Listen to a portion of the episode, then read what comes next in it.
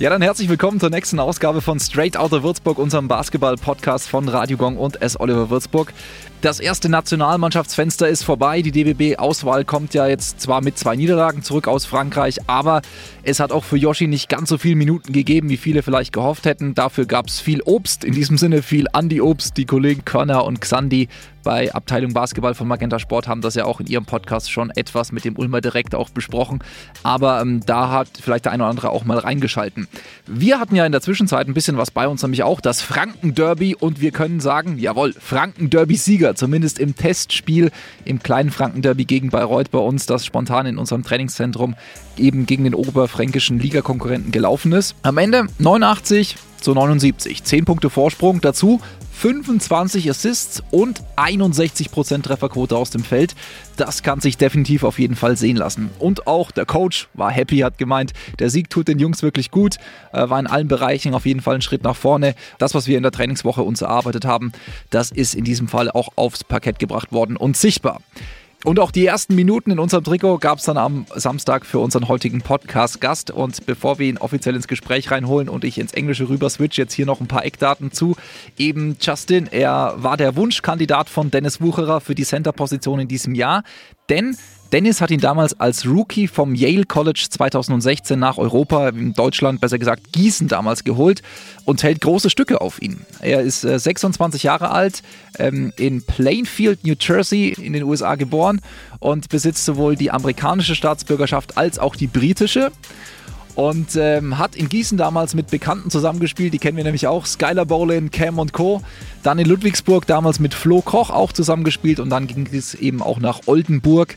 Wenn man auf die Statistik guckt, in Gießen damals 31 Spiele, 13, äh, 31 Spiele, 11,3 Punkte. Das heißt dazu noch 5,4 Rebounds, nicht schlecht. In Lubu damals 33 Spiele, 10,8 Punkte und 4,4 Rebounds. Und in Oldenburg leider verletzungsbedingt nur 19 Spiele in den anderthalb Jahren, die er dort gespielt hat. Und die Rolle war dann dementsprechend ein bisschen kleiner. Aber europäisch hat er auch gespielt mit Lubo und Oldenburg, also viel Erfahrung. Und am Sonntag, wenn er gegen Braunschweig aufläuft, dann ist es sein 83. BBL-Spiel. Und das hat er sich hart erarbeitet. Mitte Februar kam er ja verletzt zu uns, hatte sich am Knie verletzt und seit dem Sommer hat er wirklich täglich hart gearbeitet hier in Würzburg, auch mit Ronny und Philipp von unserer Abteilung, damit das eben mit dem Comeback klappt. Und äh, er hat nebenbei auch an seinen Deutschfähigkeiten gearbeitet. Kapitän Felix Hoffmann meinte ja, er würde beinahe jedes Wort verstehen hat mir jetzt schon, während ich hier geredet habe, ein bisschen zugehört und deswegen switche ich jetzt gleich rüber und bin gespannt, was er davon alles verstanden hat und sage erstmal herzlich willkommen and in English, welcome to our podcast. Justin Sears. Thanks, thanks for having me. Uh, I got a little of the German, but lost you for a second. we take the first question in German and say, Hallo Justin, wie geht es dir? Uh, gut. Good. Okay. so, so one answer in, in German is enough. Now we switch back to English. How's it going? It's good, you know. Just uh, happy to be playing basketball again, and uh, I get to sit down for a little bit and talk with you.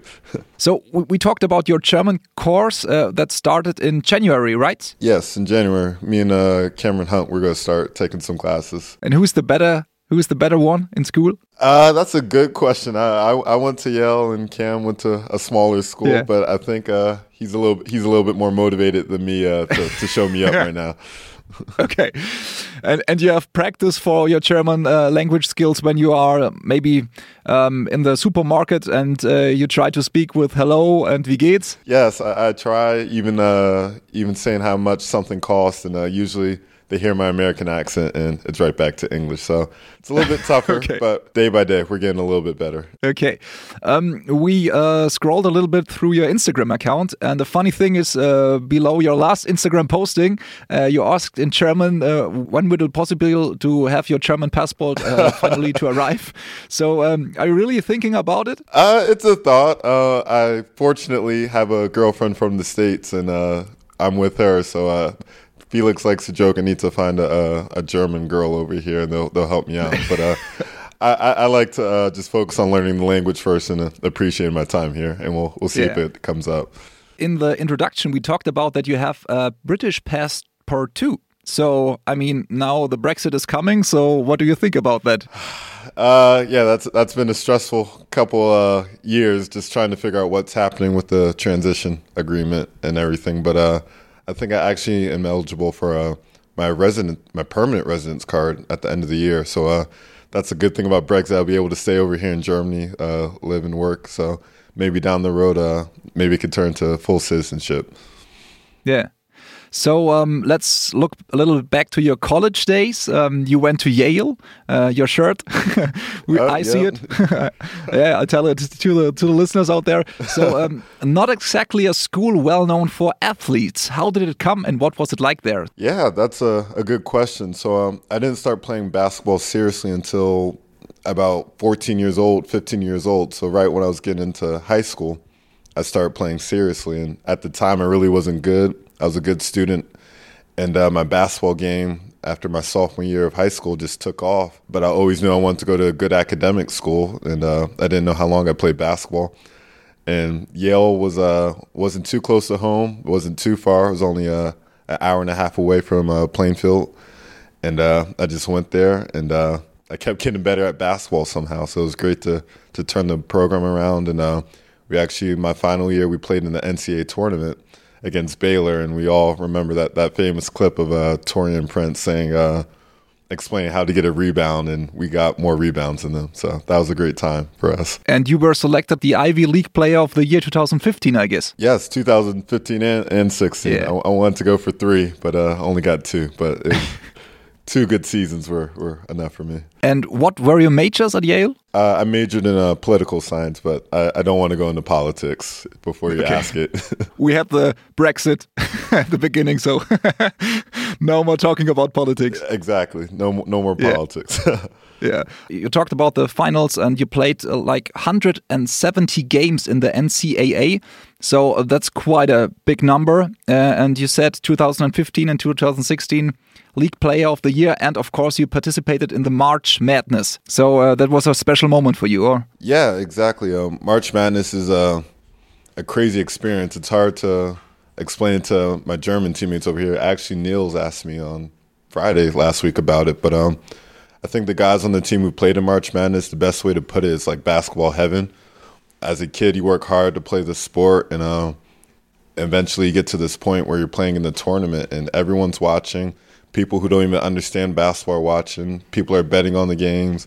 People are hoping for the underdog to win. So it's just a great experience to be a part of and be at the center of. It was it was one of my favorite basketball memories of all time. Do you have still your your jersey from from the days? Oh, exactly. Yep, it's hanging in my uh, my house back at home. So uh, w- one of my favorite possessions I have. Great memories. Yes, exactly. I hope to put up uh, all my German jerseys right next to it. So um, you talked about a little bit about your home, and so you're born in um, New Jersey at college at uh, Connecticut, and both East Coast um, areas. Why are you a fan of the Minnesota Vikings? Somebody told Oh, me, so I told have you to ask that? this question.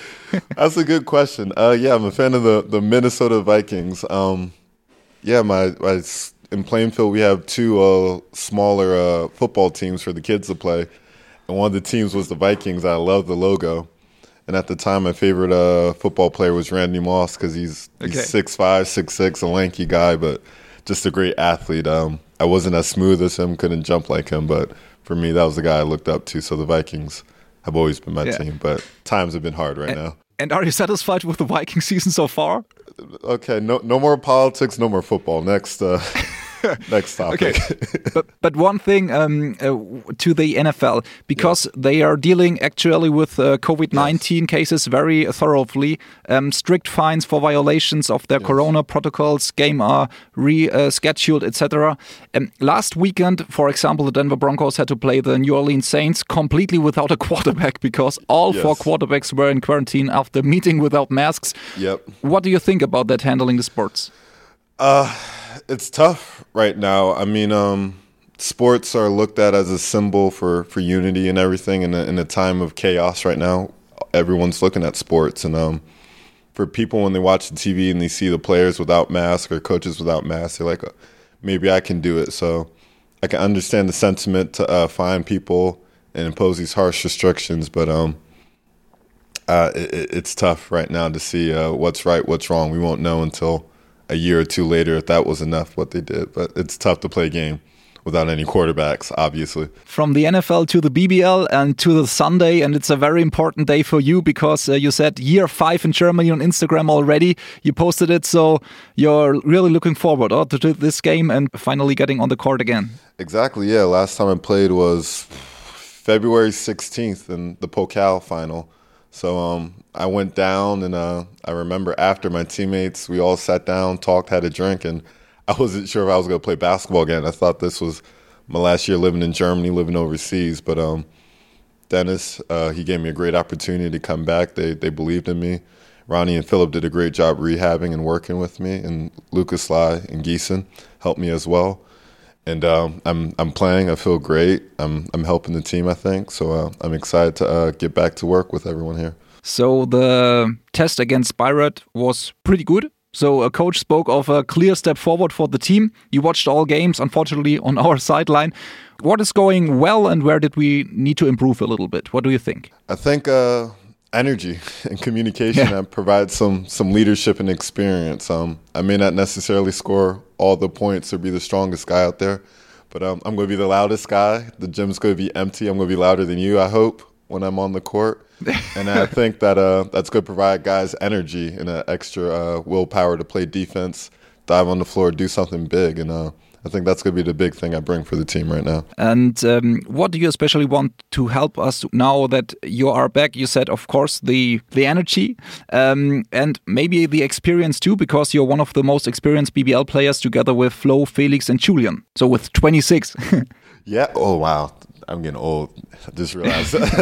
but yeah, no. Um, a lot of experience and energy, like we spoke about, but also um just uh, a little bit more patient so uh, the ball can go through me. I can uh, move the ball, I can pass it very well, I can also score. So I think as the season progresses, I gain my rhythm. Um, I'm going to become more of an offensive threat. But uh, defense has always been my calling card. So I think uh, just being an anchor in the back of the defense, making sure people in the right spots and everything. And to get a little bit loud, more loud. Yes, exactly. That's the goal right now. All in all, it definitely seems uh, like you're feeling very comfortable in Würzburg. Um, is that true? Yeah, or yeah. Uh, people may kill me in uh, the other cities I've lived in, but Würzburg's the prettiest city I've lived in in my, my five years in Germany. It's yes. it's yeah, big one for you guys, but uh, it's tough with Corona. Unfortunately, uh, can't really fully experience the city, but hopefully by the springtime there'll be some sort of new normal, and uh, I can experience the city even more. And you're a guy who's riding the bicycle a lot. I heard. Yes, yes. I'm on. I'm on the bike right now. I've uh, unfortunately been in Germany too long, and I'm actually taking classes to get my German driver's license. So I'm in the process of doing that. But um, but do you have a favorite route to drive with your bicycle on a on a free Sunday? Right by the river. Actually, it's perfect. And I, I was just speaking to Flo about how at nighttime it's perfect to look at the uh, the water and see the city lights and everything. So it's it's a beautiful city, and uh, I, that's a big reason why I'm really considering living in Germany because it's hard to find sites like that back at home. So you're enjoying the time here, and uh, maybe you send some pictures to your family. Exactly, I do. My dad asked for a ton of them. and on Sunday, there will be the first photo with your official jersey on it and your official game for us. So we are very excited. Thank you very much that you um, had the time for this podcast. And we have um, a tradition here. So every player has a little bit to talk about music. And so we wanted just to ask you because I know music plays an important role in your life. Um, so, what's your favorite song at the moment, right now? favorite song at the moment. Um, you can take it overall. A lifetime uh, song, maybe. A simple song that I've been playing a lot. Uh, "Dollars on My Head" by Gunna and I'm sure probably okay. someone on, else on the team has already said that, but that that's a song that's still on the loop for me. So we will put it on the on the warm up playlist uh, in the arena on Sunday Perfect. for you. I'm excited to hear it.